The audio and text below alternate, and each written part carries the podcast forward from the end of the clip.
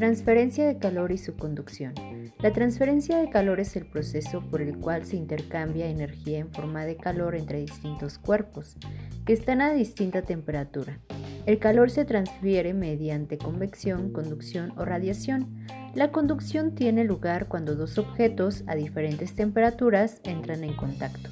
El calor fluye desde el objeto más caliente hasta el más frío hasta que los dos objetos alcanzan la misma temperatura.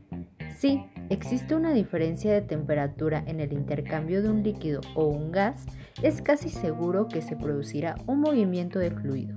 Este movimiento transfiere calor de una parte del fluido a otra por un proceso llamado convección. Por su parte, la radiación presenta una diferencia fundamental respecto a la conducción y la convección pues las sustancias que intercambian calor no tienen que estar en contacto, sino que pueden estar separadas por un vacío.